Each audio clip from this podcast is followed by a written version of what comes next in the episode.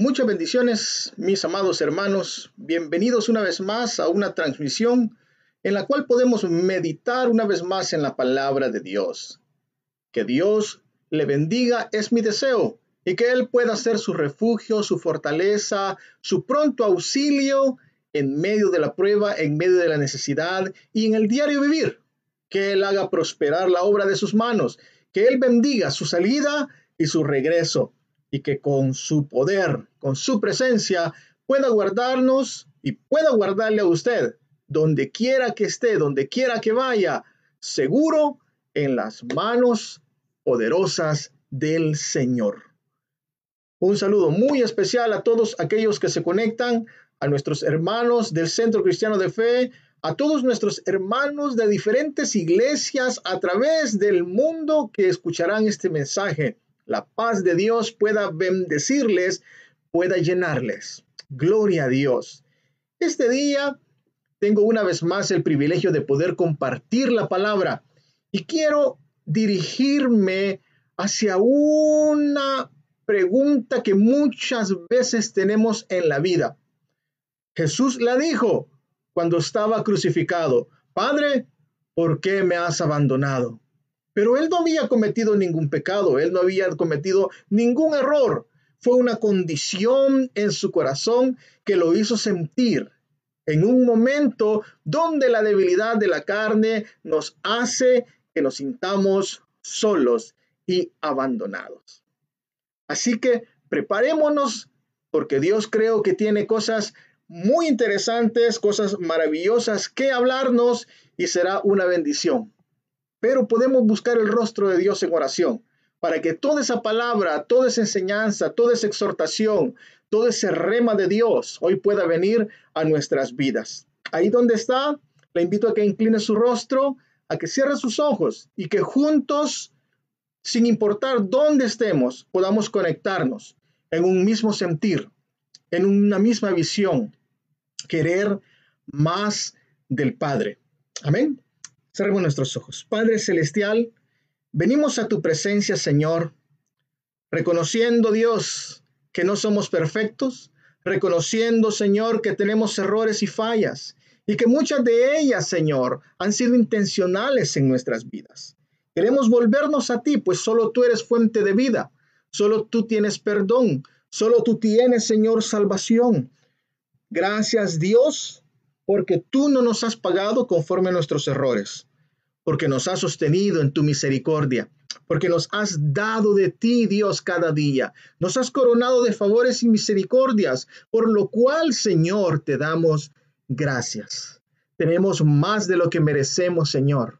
Tenemos tu Espíritu Santo para guiarnos. Y es a través de ese Espíritu que hoy te pedimos, Señor, revelación que tú hables a nuestras vidas, a nuestros corazones, que ordenes nuestros pasos, que ordenes nuestros pensamientos, que nos ayudes, Señor, a través de esta palabra que tú has preparado en esta noche, a pulir nuestras vidas, a tomar decisiones, a mejorar nuestro caminar y hacer la luz y la sal en medio de esta tierra, Señor. Queremos ser la iglesia gloriosa que da gloria a tu nombre no solo con las bocas, sino con vidas que demuestran que tú eres nuestro Dios, nuestro Rey, y que nos has transformado y nos has hecho nacer de nuevo. Llénanos, Señor, con tu presencia, revélanos tu palabra, te lo pedimos en el nombre de Jesús. Amén y amén. Gloria a Dios. El tema de esta noche es ¿por qué Dios se aparta de nosotros. Para hablar de este tema, quiero partir de una entrevista que le hicieron a Annie Graham, la hija de el evangelista Billy Graham. En cierta ocasión ella fue eh, invitada a un programa y le preguntaron con referencia al ataque de las Torres Gemelas en el 911. Y la pregunta que le hicieron fue, ¿cómo pudo Dios permitir que sucediera esto? Había sido una catástrofe tremenda, hubo mucha muerte, hubo mucho dolor, el mundo cambió después de eso. Y es una pregunta válida. Y esa pregunta quizás se podría aplicar a muchas áreas de la vida. E incluso algunos de nosotros nos hemos preguntado, ¿por qué a mí, Señor? ¿Cómo pudiste permitir que sucediera esto? Hay circunstancias difíciles que vamos a afrontar, que hemos afrontado, que vamos a afrontar o quizás estamos afrontando hoy mismo. La pérdida de algo, la pérdida de alguien y cosas que van a suceder que nos pueden hacer tambalear si no entendemos por qué, para qué y cómo. Amén. La hija de Billy Graham tuvo una respuesta tremenda, llena de sabiduría, profunda, sencilla, pero que dejó una enseñanza tremenda. Y su respuesta literal dice así, al igual que nosotros, creo que Dios está profundamente triste por este suceso. Pero durante años hemos estado diciéndole a Dios de que salga de nuestras escuelas, que salga de nuestro gobierno, que salga de nuestras vidas y siendo el caballero que Él es, creo que se ha retirado tranquilamente. Ella terminó, no, no terminó, sino que continuó a esta declaración con una pregunta, que es la cual hoy yo quiero que pongamos de base en nuestras vidas. Por favor, escúchela. Dice, ¿cómo podemos esperar que Dios nos dé su bendición y su protección cuando le hemos exigido que nos deje estar solos? Amado hermano, quizás algunas circunstancias que en la vida estamos atravesando han sido provocadas por causa de habernos alejado de Dios, por causa de haberle pedido a Dios que no interfiriera en nuestras vidas, que Dios no interfiriera en nuestro negocio, que Dios no interfiriera en mis decisiones amorosas, que Dios no interfiriera en mi educación, que Dios no interfiriera pidiéndome que fuera tantas veces a la iglesia. Quizás no lo hemos dicho literalmente, Señor, no, que, no, no, no me pidas más. Pero con nuestras acciones nosotros hemos demostrado no una, sino dos, tres, cuatro, cinco, cientos y miles de veces qué es lo que nosotros le estamos pidiendo a Dios. Dice un, refrán o un dicho por ahí que una acción dice más que mil palabras. Usted y yo a través de lo que hacemos cada día, le demostramos a Dios, le decimos a Dios si queremos una comunión con Él, si queremos que Él gobierne nuestras vidas, si queremos que Él nos instruya, si queremos que Él nos pula y nos forme. En la Biblia encontramos muchos ejemplos y uno de ellos es cuando Dios manda al profeta a la casa del alfarero y le pregunta que qué ve. Y el alfarero le dice al alfarero, y el profeta le dice al alfarero haciendo una vasija. Y la vasija a medio hacer es destruida nuevamente porque no le gustó al alfarero como estaba. Muchas veces nosotros en nuestro proceso de vida no dejamos que Dios moldee nuestras vidas. Y nosotros exigimos a Dios lo que queremos hacer lo cómo queremos vivir. Y siendo Dios un caballero, Él nos deja vivir como lo estamos pidiendo. Nótese una diferencia en lo que puse en el tema. Yo dije, yo le puse, ¿por qué Dios se aparta? Apartarse no es lo mismo que abandonar apartarse es lo que nosotros hacemos cuando nuestros hijos están pequeños. Cuando los tomamos de la mano para caminar, llegan un momento cuando ellos ya se sienten seguros que pueden hacerlo. Y levantan su mano y dicen, soltame, déjame, déjame. Y se molestan y hacen berrinche y gritan y lloran y hasta quieren morder. Y el papá y la mamá lo que hace es soltarlos y apartarse, Apartarse no significa un total abandono, sino que el Padre siempre está pendiente, siempre está vigilante. Y de alguna forma la misericordia hace que el Padre vuelva a tomar de la mano, aunque el pequeño, aunque el hijo, aunque la hija se haya caído y cuando se cayó quizás se raspó la cara Quizás se raspó un brazo, quizás tuvo una consecuencia, lleva un chichón, pero el Padre lo vuelve a tomar de la mano. Dios se aparta para dejarnos hacer lo que nosotros querramos. Pero ¿por qué Dios se aparta de su pueblo? Tenemos que aprender a descubrirlo para poder evitarlo y poder mejorar no solo nuestra vida, sino la relación que tenemos con Dios, sino la forma en que Dios está cuidando de nosotros. Y he identificado tres áreas que yo he, determinado o, he, tratado de cubrir en estas tres, las tres principales áreas o la totalidad del el hombre. Por favor, Abra su Biblia y vaya conmigo al Salmo 81, versículo 11. Salmo 81, versículo 11. La palabra de Dios en Salmo 81, 11 dice, pero mi pueblo Israel no quiso prestarme atención.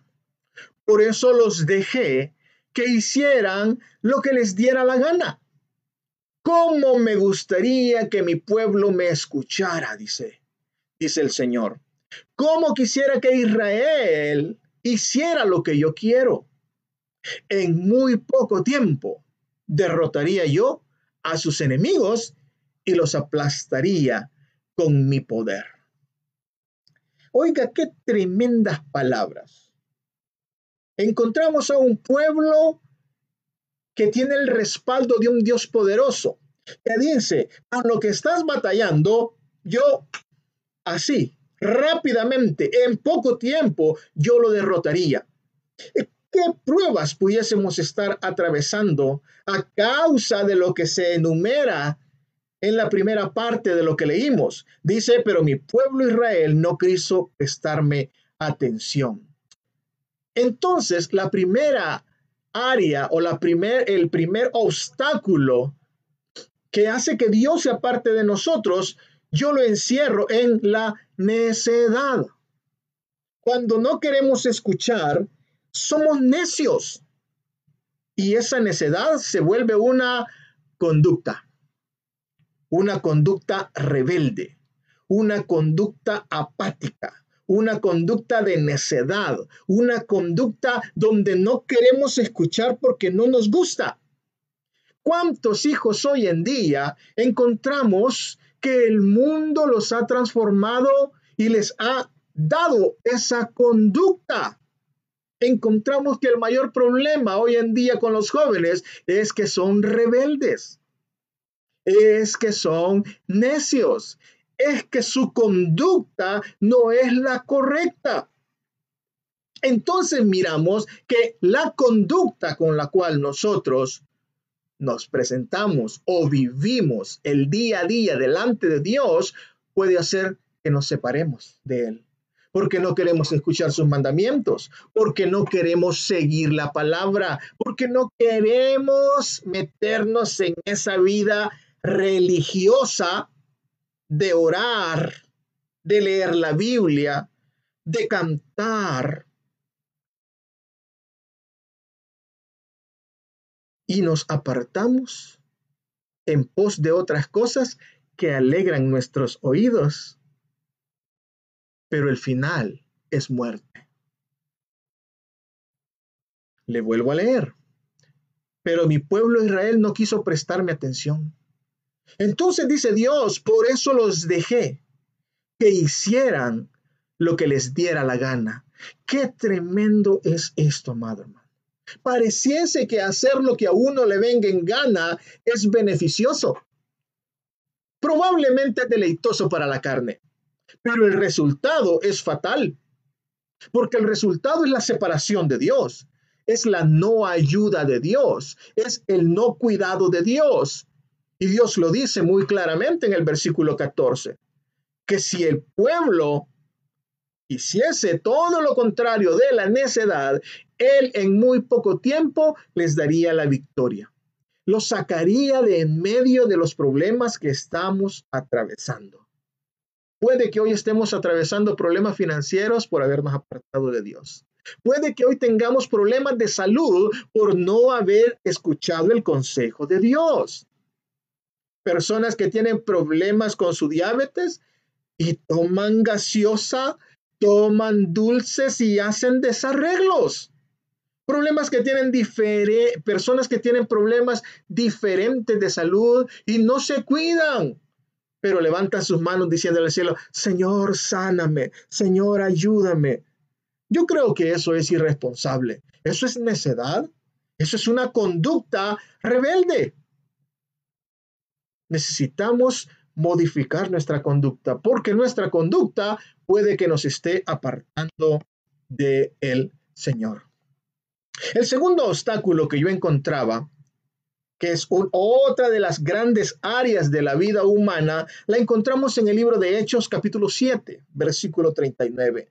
Por favor, vaya a su Biblia y juntos leamos en libro de Hechos capítulo 7, versículo 39. Dice así, pero los israelitas fueron rebeldes. Una vez más se revela la conducta rebelde del pueblo. Y la rebeldía, mi amado hermano, es lo que más está en el corazón humano. Vuelvo a leer. Pero los israelitas fueron rebeldes no quisieron obedecer a Moisés y en cambio deseaban volver a Egipto. Oiga esto, deseaban volver a Egipto. Versículo 40. Un día los israelitas le dijeron a Aarón, el hermano de Moisés, Moisés nos sacó de Egipto, pero ahora no sabemos qué le sucedió. Es mejor que nos hagas un Dios para que sea nuestro guía y protector. Hicieron entonces una estatua en forma de toro y sacrificaron animales para adorarla. Luego hicieron una gran fiesta en honor de la estatua y estaban muy orgullosos de lo que habían hecho. Por eso Dios decidió olvidarse de ellos, pues se pusieron a adorar a las estrellas del cielo. Dejémoslo hasta ahí y saquemos tres cosas importantes de esta porción. Se vuelve a revelar la condición, la actitud, la actitud, la conducta del pueblo, una conducta rebelde, una conducta necia. Pero luego se revela algo un poco peor, y es que el pueblo, lejos de ser rebelde deseaban volver a Egipto, deseaban volver a la vida pecaminosa. ¿Cuántos cristianos aún continuamos batallando, queriendo volver a la vida pecaminosa? Todos de diferentes áreas. Algunos quieren volver a echarse una cerveza, ponerse una borrachera. Algunos otros quieren volver a a, tener más mujeres o más hombres o droga o y ponga usted ahí con qué pudiese hoy estar batallando. Algunas veces no lo hacemos, pero eso no significa que en el corazón la persona no lo esté anhelando. Lo tremendo de todo esto es que Dios no solo juzga las obras, sino que juzga las intenciones del corazón. Y cuando en nuestro corazón hay un deseo por lo malo, hay un deseo constante por lo perverso, hay un deseo que, te, que lo quiere volver a hacer hacia atrás, entonces encontramos que muchas veces aquel deseo viene a convertirse más importante, más poderoso y viene a tomar el lugar que le corresponde a Dios. Eso es lo que pasó con el pueblo. Desearon volver a Egipto y tanto fue su deseo que pidieron una imagen para adorar. La convirtieron en su nuevo Dios. La convirtieron, como leíamos en esta versión, su guía y su protector. ¿Cuántas veces hemos tenido una conducta inapropiada delante de Dios y nuestros deseos nos han llevado en pos de algo que no es Dios? Versículo hemos dejado de escuchar, simple y sencillamente, hemos dejado de escuchar el consejo de Dios. Tengamos cuidado con los deseos del corazón, porque esos deseos son deseos engañosos. Pudiesen llevarnos hacia la muerte, pudiesen llevarnos al fracaso, pudiesen llevarnos a la separación de Dios. Entonces encontramos que la conducta rige un buen porcentaje de la vida del hombre y los deseos rigen prácticamente el restante porcentaje. La vida se basa en cómo vives y qué es lo que deseas, porque ellos determinan las acciones que tomamos. Entonces debemos de encontrar que debemos de cuidarnos de esas, de esa mala conducta o una conducta inapropiada y los deseos que nos arrastren volvernos a donde Dios ya nos ha sacado. La tercera razón que encontraba por la cual Dios puede apartarse de su pueblo o puede apartarse de mi vida o puede apartarse de su vida, la encontró, la encuentro en Malaquías 1.6. Algo muy parecido a lo que vamos a leer se encuentra ya en el libro de Apocalipsis, en las cartas a las siete iglesias. Usted sabrá identificarlo cuando lo leamos. Malaquías 1.6. Espero que ya lo tenga. Espero que tenga su Biblia. Espero que la esté leyendo, que le esté leyendo. Y es más, espero que esté subrayando e incluso hasta tomando notas. Malaquías 1.6 dice, el Hijo honra al Padre y el siervo a su señor. Si pues soy yo padre, dice el Señor, ¿dónde está mi honra? Y si soy Señor, ¿dónde está mi temor? Dice Jehová de los ejércitos. A vosotros, oh sacerdotes, aquí hagamos una pausa, recuerde, en el Nuevo Testamento, en el Nuevo Pacto, hemos sido hechos reyes y sacerdotes por el sacrificio de Cristo Jesús. Entonces, esta palabra, esta, esta, esta porción, ya no va a ser solo para los pastores, ya no va a ser solo para los ministros de alabanza, solo para los evangelistas, sino para cada uno de aquellos que somos y decimos ser hijos de Dios, nuevas criaturas, pueblo adquirido por Dios. Si usted es uno de ellos, esta palabra es para usted. Esta palabra es para mí.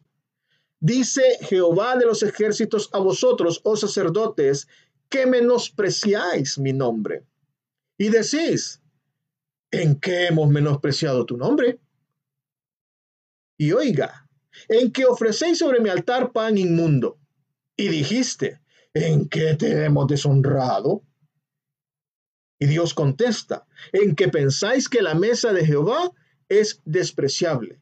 Y cuando ofrecéis el animal ciego para el sacrificio, ¿no es malo? Asimismo, cuando ofrecéis el cojo o el enfermo, ¿no es malo? Preséntalo pues a tu príncipe. ¿Acaso se agradará de ti? ¿O le serás acepto? Dice Jehová de los ejércitos. Ahora pues orad por el favor de Dios para que tenga piedad de nosotros. Pero, ¿cómo podéis agradarle si hacéis estas cosas? Dice Jehová de los ejércitos, quien también hay de vosotros que cierre las puertas o alumbre mi altar de balde.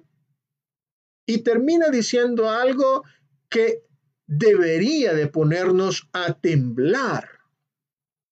Y dice, yo no tengo complacencia en vosotros, dice Jehová de los ejércitos, ni de vuestra mano aceptaré ofrenda.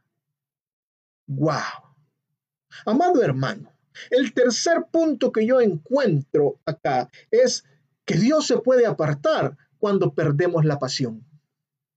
Cuando dejamos de servir, cuando dejamos de dar, cuando dejamos de hacer las cosas en el reino, porque amamos a Dios, porque nos deleitamos en Él y comenzamos a hacer las cosas porque nos toca. ¿Cuántas veces hemos ido a ministrar porque nos toca? Hemos ido a limpiar porque nos toca hemos hecho esto y lo otro porque no pudo venir otro y me hablaron a mí. Y decimos, ay, qué difícil. Dios dice, no hay nadie, nadie que haga algo en mi reino, en mi casa, que lo haga de balde. Dios paga los mejores salarios. Pero a nosotros se nos olvida.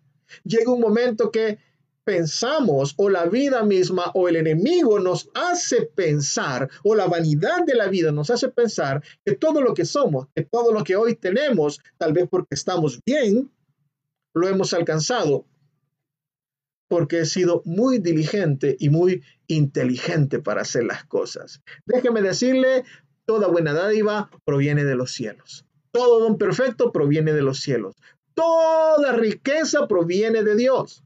Entonces lo que usted y yo tenemos ni siquiera es nuestro, es de Dios. Dios ha permitido que usted y yo lo tengamos. Pero, ¿qué tanto nos gozamos? ¿Qué tanto nos deleitamos en lo que hacemos por el reino? Usted fácilmente lo podrá notar cuando encontramos personas que adoran, que alaban a Dios y personas que cantan a Dios. Cosa muy diferente. Tal vez un cantante que le canta a Dios canta perfectamente entonado. Sabe dónde entrar, sabe dónde salir, pero está cantándole a Dios. Pero hay adoradores que no saben en qué nota están cantando, no saben a dónde van a entrar perfectamente, se meten donde cayó y salieron por donde pudieron, pero lo hacen con una pasión, lo hacen con un corazón que esa adoración llega directamente a la presencia de Dios. Eso se llama pasión. Y es lo que muchas veces hemos perdido. Dios dice, cuando tú pierdes la pasión, tú ya no das lo mejor. El que está enamorado procura dar lo mejor al ser amado. En sus posibilidades, procura dar lo mejor. Recuerdo cuando estaba yo joven, hace mucho tiempo, no tenía finanzas, no tenía recursos, así que yo ya sabía por dónde habían casas que cultivaban, que tenían rosas muy bonitas, todavía no era cristiano, y me iba y me robaba una. Y de ahí salía a la casa de la novia y le decía, mira lo que te traje. ¿Por qué? Porque estaba enamorado. No importaba el riesgo si me miraban, si me decían algo, si me echaban agua caliente, porque estaba enamorado, había pasión en mi corazón para poder ofrecer lo mejor que yo consideraba que tenía en mis manos a ese momento. Cuando tú y yo tenemos esa pasión, entonces seremos capaces de dar lo mejor de nuestras vidas. Pero cuando hemos perdido la pasión, damos lo que queda. Servimos como sea. La excelencia se esfuma y hacemos las cosas por cubrir el tiempo, por cubrir el bache, por llenar el espacio. Y Dios conoce el corazón. Entonces encontramos tres cosas. la conducta equivocada, los deseos inapropiados y cuando perdemos la pasión, no damos la excelencia, no damos lo mejor, damos la oveja coja, la oveja ciega, el tiempo que nos quedó, las finanzas que nos sobraron.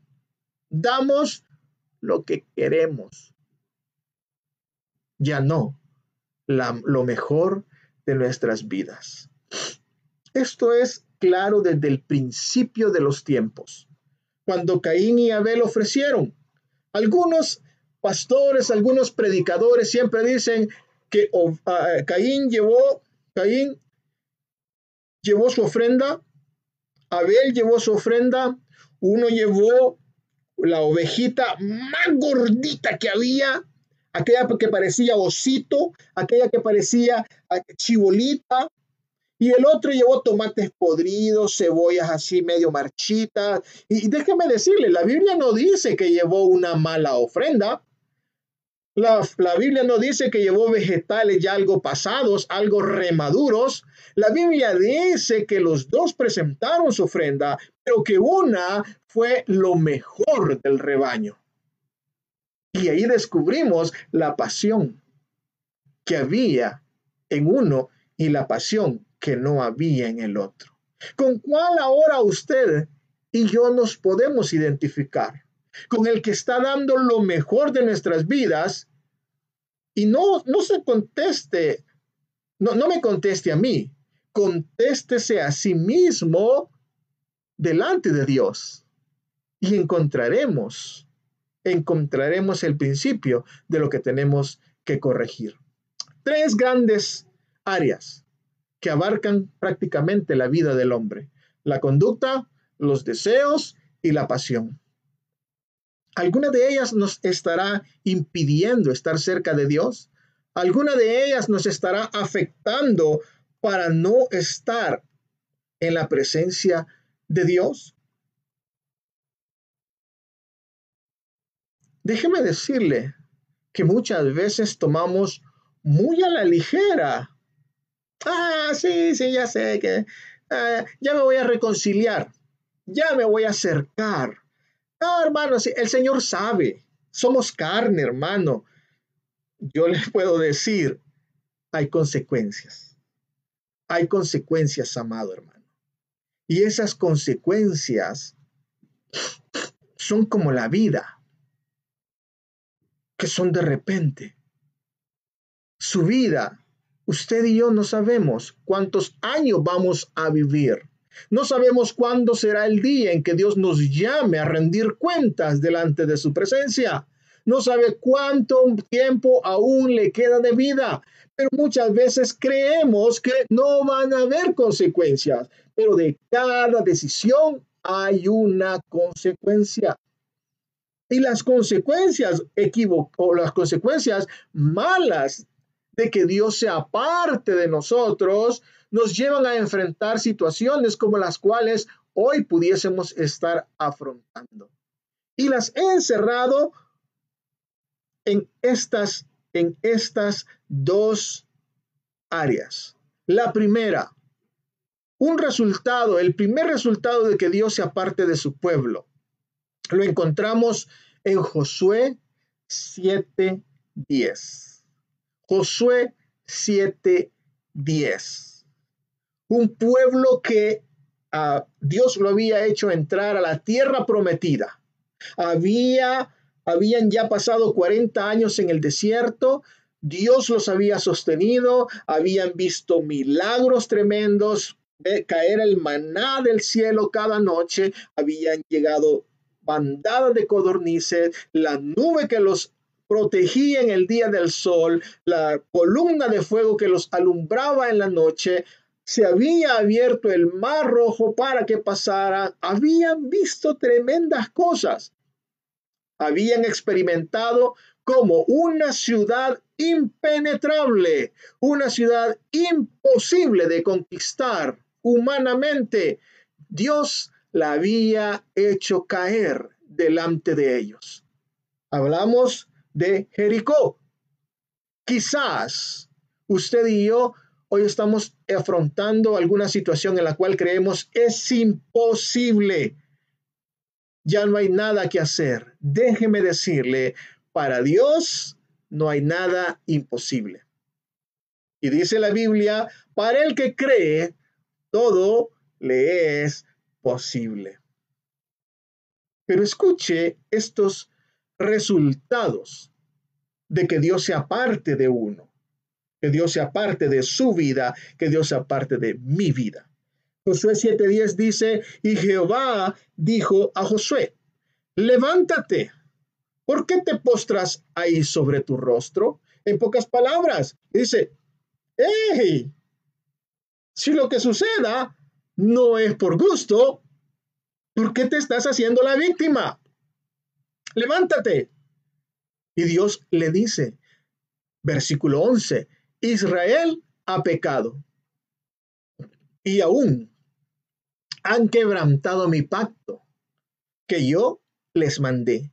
Y también han tomado del anatema y hasta han hurtado han mentido y aún lo han guardado entre sus enseres. Por esto, los hijos de Israel no podrán hacer frente a sus enemigos, sino que delante de sus enemigos volverán la espalda, por cuanto han venido a ser anatema. Ni estaré más con vosotros si no destruyereis el anatema de en medio de vosotros. Oiga, qué tremendo. Todo comenzó por el deseo. ¿Se acuerda? Que desearon el manto, desearon el oro y lo tomaron. Y dice Dios, quebrantaron mi pacto. Eso es lo primero. Dios nos da ordenanza de cómo vivir una vida santa. Dios nos habla en su palabra de cómo vivir en santidad. Pero cuando quebrantamos el mandamiento de Dios, entonces sucede esto. Tomamos del anatema, tomamos de lo prohibido, tomamos de lo que es maldición. Y dice, y hasta han hurtado, o sea, lo robaron el pecado va a ser gradual y nos va a hacer caer de una en otra, en otra, en otra cosa. Y dice, han mentido. ¿Cuántas veces hemos mentido? Y me meto ahí en ese canasto. Y lo meto a usted también en ese canasto. ¿Cuántas veces hemos mentido? Hermano, ¿por qué no vino al servicio? ¿Por qué no vino a servir? Ay, es que viera. Y mentimos. No decimos la verdad. Es más fácil o es más sincero haber dicho, mire, no tenía ganas de venir. Pero comenzamos a inventar historias. Es que una gran trabazón. Viera cómo estaba el tráfico de terrible. Ahí estuve como dos horas, mejor me regresé. Mentiras. Y eso pasa cuando hay pecado en el corazón. Dice, y aún lo han guardado entre sus enseres. Significa que no solo lo codiciamos, sino que lo tomamos, mentimos para sostenerlo y finalmente lo guardamos en secreto, creyendo que eso no va a afectar nada en nuestras vidas. Pero Dios lo vio y la consecuencia es terrible. Dice, por esto los hijos de Israel no podrán hacer frente a sus enemigos. Cuando Dios habla de enemigos, en ese momento eran enemigos físicos de espada. Pero hoy nosotros peleamos una lucha que no es contra carne ni sangre, sino contra principados y potestades. Y Dios dice, no podrán hacerle frente a sus enemigos y vendrá la langosta, vendrá el saltón, vendrá la enfermedad, vendrá la angustia, vendrá la peste. Y dice, no podrán hacerle frente a sus enemigos por causa de que Dios se ha apartado por las primeras tres cosas que enumeramos al principio. Algo tremendo es que Dios dice, ni estaré más con vosotros. Algunos algunos, cuando se han visto apartados de Dios, prefieren continuar cayendo más y más y más y más y más y más y más en el pecado.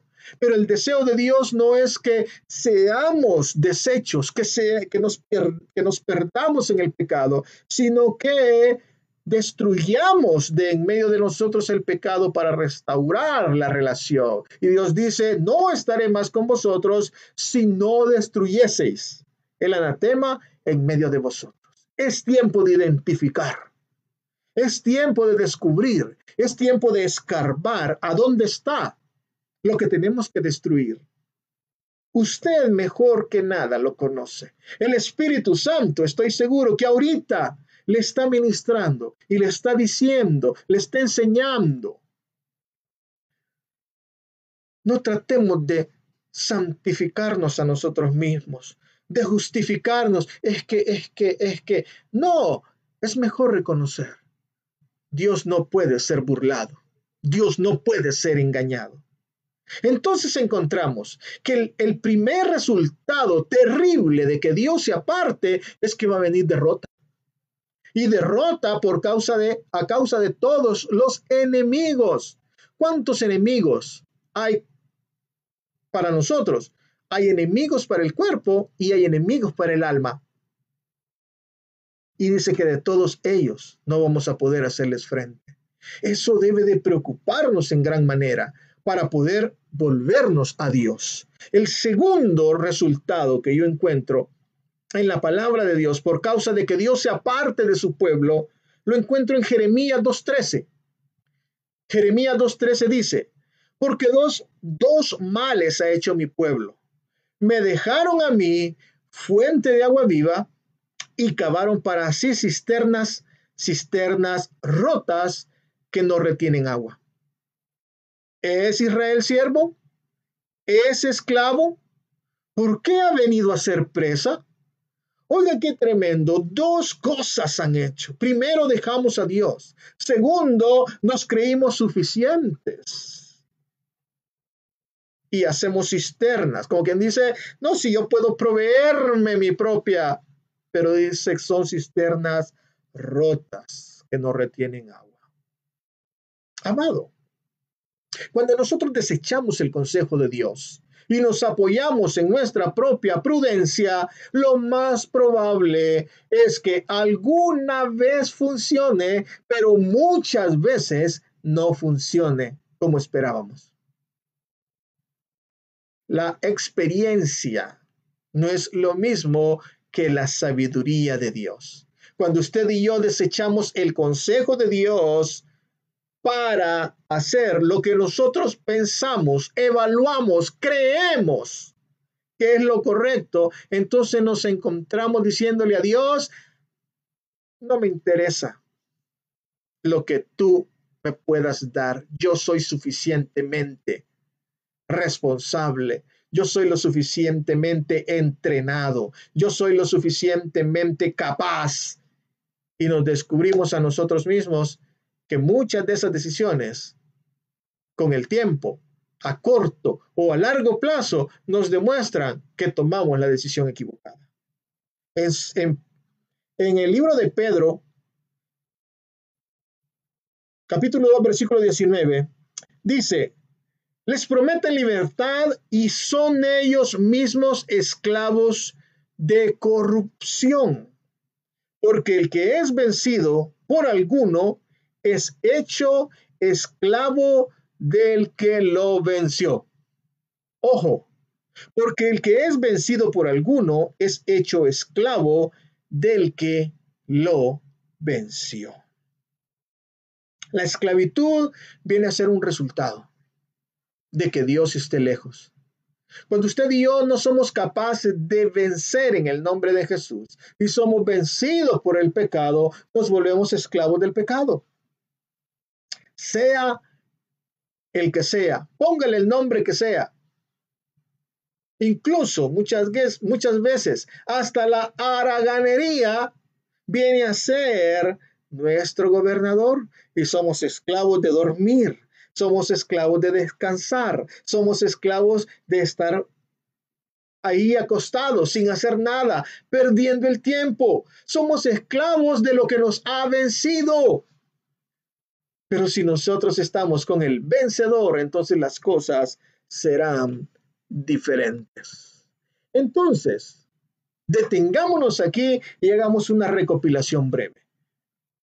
Volvamos a enumerar. ¿Qué nos aparta de Dios? Uno, la conducta, la conducta rebelde, una conducta ajena a Dios. Los deseos, deseos inapropiados, deseos fuera de la ley, fuera de la ley de Dios, deseos pecaminosos, porque hay deseos buenos, como comer, como alabar, como ir a la iglesia, y esos deseos no nos apartan de Dios, pero hay deseos que se vuelven nuestros lazos hacia el mundo pecaminoso. Tercero, cuando perdemos la pasión, cuando Dios ya no es nuestro primer amor. En Apocalipsis le dijo a una de las iglesias, pero tengo contra ti que has perdido tu primer amor. Encontramos una vez más, cuando la, perdemos la pasión, nos separamos de Dios. Los resultados de todo esto es, primero, va a haber derrota, derrota en todas las áreas. Derrota en el área financiera, derrota en su cuerpo, derrota en su espíritu. Va a haber esclavitud, esclavitud al pecado. Porque muchas veces hemos batallado que no podemos dejar algún pecado, algún vicio, y hemos tratado una, dos, tres, cinco, diez, quince, veinte y hemos hecho cincuenta promesas y todas esas cincuenta promesas se rompieron. Sencillo, porque Dios no está cerca. Porque Dios no está cerca. Entonces las cadenas no pueden ser rotas.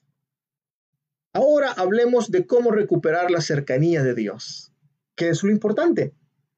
Ya aprendimos a identificar cómo, perdemos la cercanía de Dios. Ya aprendimos cuáles son los resultados y estoy seguro que ninguno de nosotros queremos esos resultados. Ahora hablemos cómo recuperar la cercanía de Dios, que es lo que ahora Dios quiere hablarnos para poder restablecer nuestras vidas, para poder hacer que nosotros seamos luz en medio de la oscuridad, para que nosotros podamos ser como la tierra de Gosén. Cuando Egipto tenía plagas, en la tierra de Gosén había libertad. Cuando en la tierra de Egipto las aguas eran sangre, en, en, la tierra de Gosén las aguas eran cristalinas. Cuando en la tierra de Gosén caían rayos, caía fuego del cielo, en la tierra de Gosén había paz, había cuidado de Dios. Cuando en la tierra de Gosén la mortandad tocaba la vida de los primogénitos, en la tierra de Gosén el pueblo de Dios era guardado por la sangre del cordero. Ahora descubramos cómo, cómo volvemos a acercarnos, cómo volvemos a recuperar la cercanía de Dios. Y lo primero que yo encuentro es que debemos arrepentirnos y que debemos santificarnos. Debemos arrepentirnos y debemos santificarnos. Muchas personas solo se arrepienten, pero no se santifican. La santificación es un proceso. El arrepentimiento puede ser solo un remordimiento de conciencia, pero la santificación es un proceso de búsqueda por ser más como Dios. Por favor, vaya conmigo al libro de Josué capítulo 7. Volvemos a la historia del pueblo que pecó, el pueblo derrotado. Y Dios le dice a Josué, levántate, santifica al pueblo y di, santificaos para mañana, porque Jehová el Dios de Israel dice así, anatema hay en medio de ti, Israel. No podrás hacer frente a tus enemigos hasta que hayas quitado el anatema de en medio de vosotros. Fíjese que Dios es muy claro. Dios le dice, santifica al pueblo. santifica al pueblo. Eso nos lleva, hermanos, a una prioridad por la santidad. Santificar nuestras vidas, santificar nuestras familias, santificar nuestros hijos, a tener el valor de pararnos delante de nuestros hijos y hablarles que busquen el rostro de Dios, enseñarles cómo vivir rectamente delante de Dios. Dice, santificaos. Y luego al final termina hasta que hayas quitado el anatema de en medio de vosotros. O sea, reconocer dónde estaba el anatema y arrancarlo quitarlo de una vez. Y entonces vendrá la restauración. Salmo 32.3 dice, mientras callé, se envejecieron mis huesos en mi gemir todo el día. Porque de día y de noche se agravó, oiga, porque de día y de noche se agravó sobre mí tu mano. Dice David, se volvió mi verdor en sequedales de verano mi pecado te declaré y no encubrí mi iniquidad. Dije, confesaré mis transgresiones a Jehová y tú perdonaste la maldad de mi pecado. Aleluya. Encontramos a un hombre que reconocía que había pecado. Reconoció que había pecado.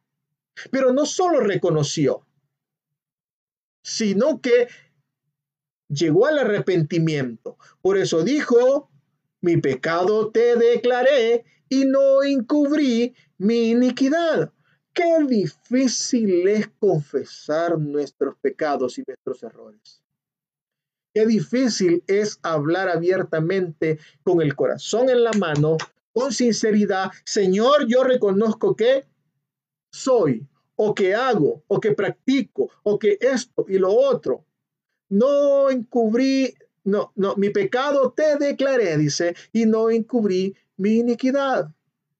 Confesaré mis transgresiones a Jehová. No, fíjese bien. Él lo propuso en su corazón. No dice, y confesé mis transgresiones a Jehová. Dice, confesaré. Lo propuso en su corazón. Y cuando lo propuso en su corazón, dice, y tú perdonaste la maldad de mi pecado. Qué amor tan grande el de Dios. No espera sacrificios. No espera que nos inmolemos, que nos peguemos con látigos. Él quiere que lo pongamos en el corazón. Y si lo ponemos en el corazón, entonces Él perdona la maldad de mi pecado. Y eso significa, hay restauración, hay paz, hay comunión nuevamente con Él. Necesitamos reconocer, necesitamos arrepentirnos, necesitamos declararnos, necesitamos santificarnos y entonces la restauración y el perdón vendrá de parte de Dios.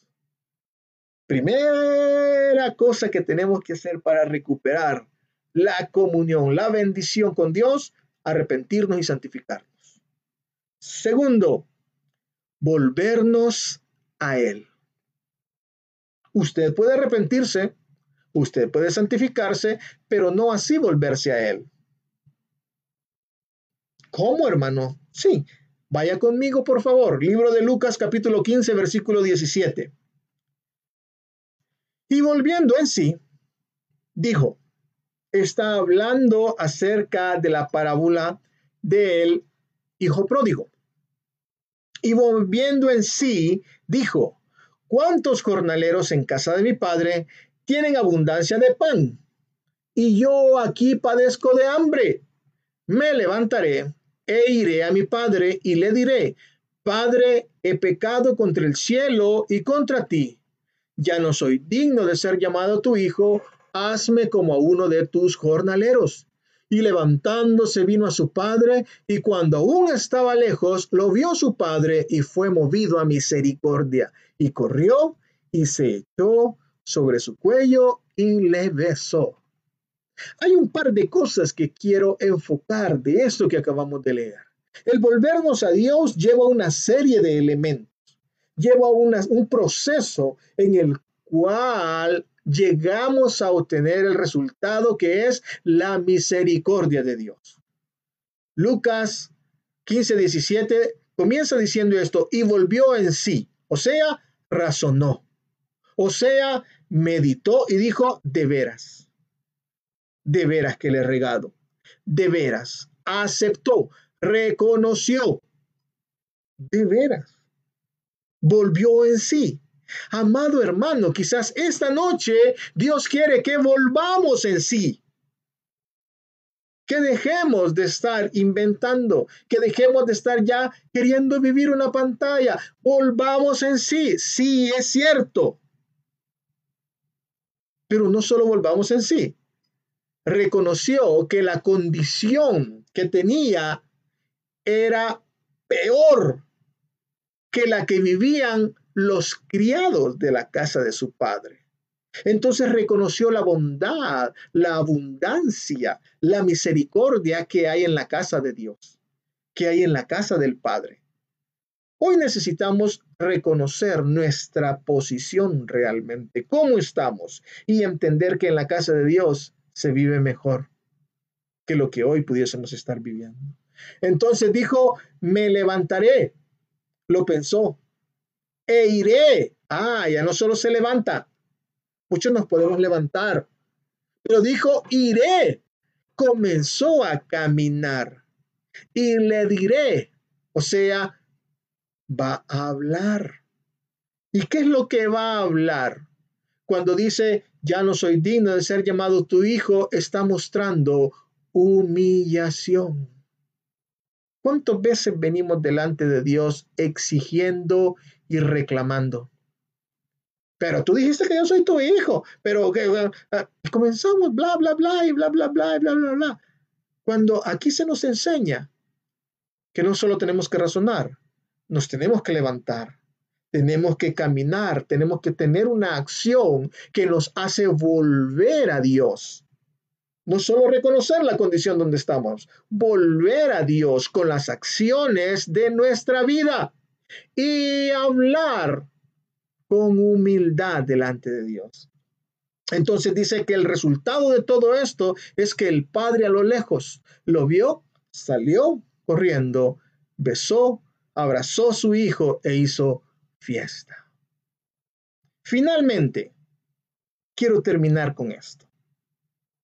Una de las cosas que van a garantizar que Dios esté siempre a nuestro lado. Y esto lo, busqué pensando en el hecho de que somos pecadores y que todos los días pecamos. ¿O usted este día no pecó? Yo creo que sí. Pregúnteme a mí.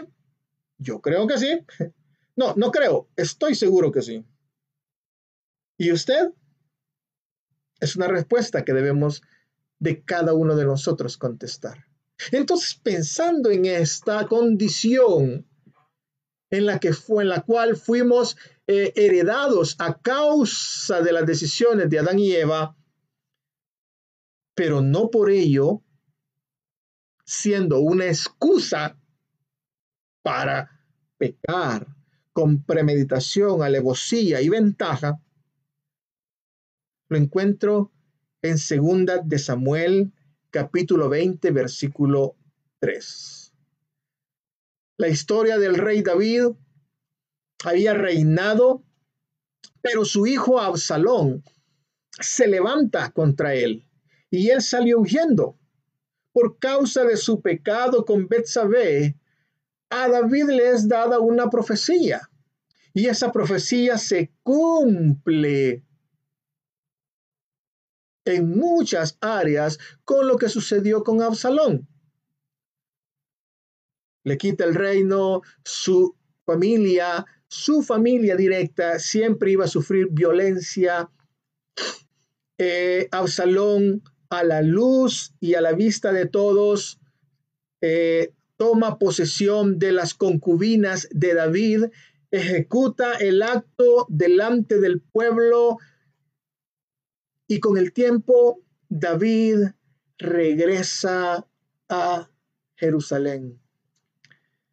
David ahora cuando regresa, regresa uno humillado él en su corazón.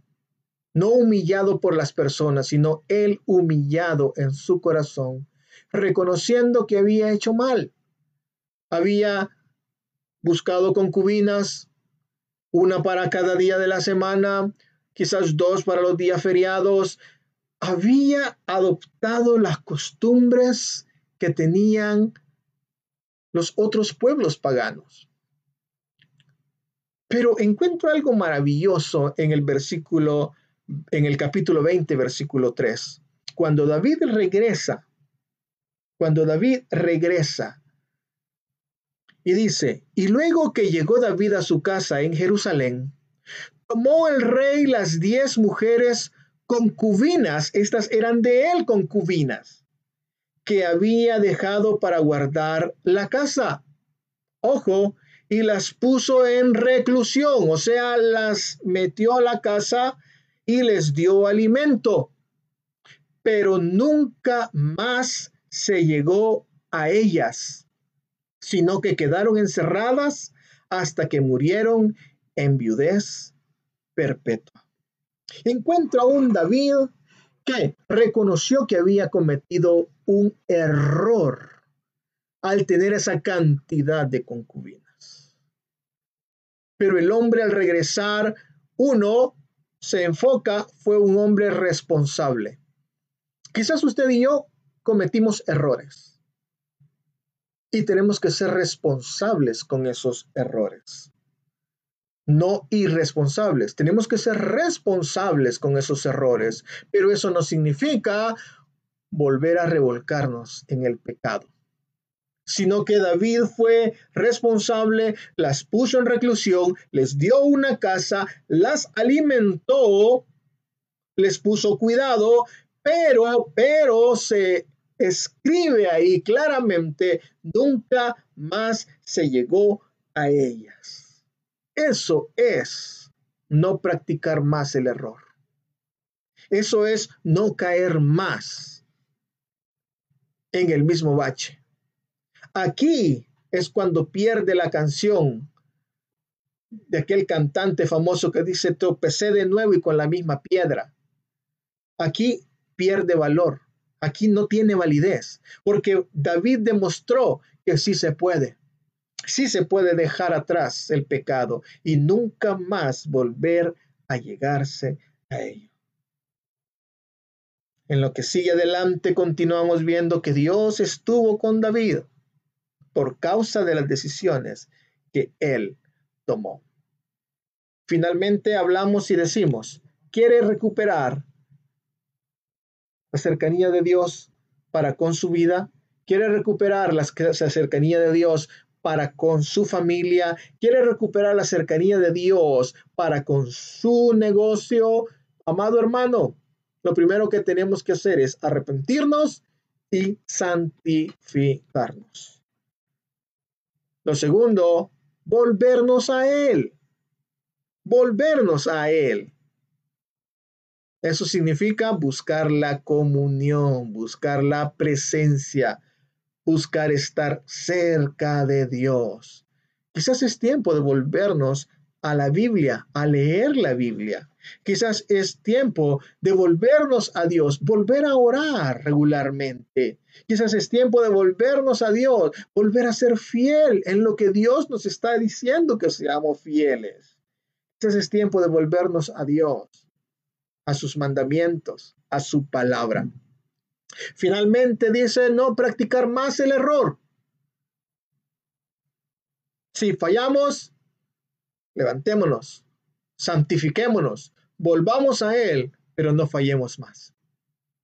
No ocupemos la libertad como excusa para libertinaje y entonces garantizaremos que Dios, a donde quiera que vayamos, siempre estará con nosotros.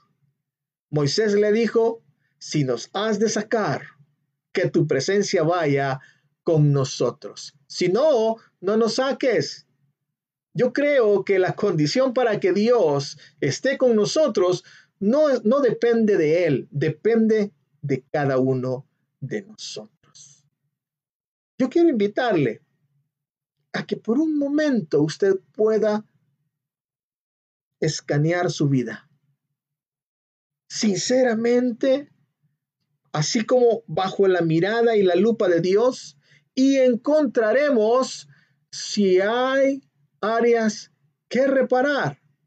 No podemos engañar a Dios, no podemos ocultarle nada a Dios, pero sí podemos encontrar su favor y su misericordia. ¿Por qué no inclina su, su rostro, cierra sus ojos? Padre Celestial, te damos gracias, porque en tu palabra encontramos vida, encontramos consejo, encontramos la solución. Gracias, Padre, porque nos has hablado en esta noche y has enderezado nuestras sendas y has dado orientación a nuestro caminar para poder, Señor, volvernos a ti, para poder ser instrumentos que den gloria a tu nombre, no con palabras bonitas, sino con la unción y el fluir de tu espíritu al vivir vidas agradables delante de tu mirada.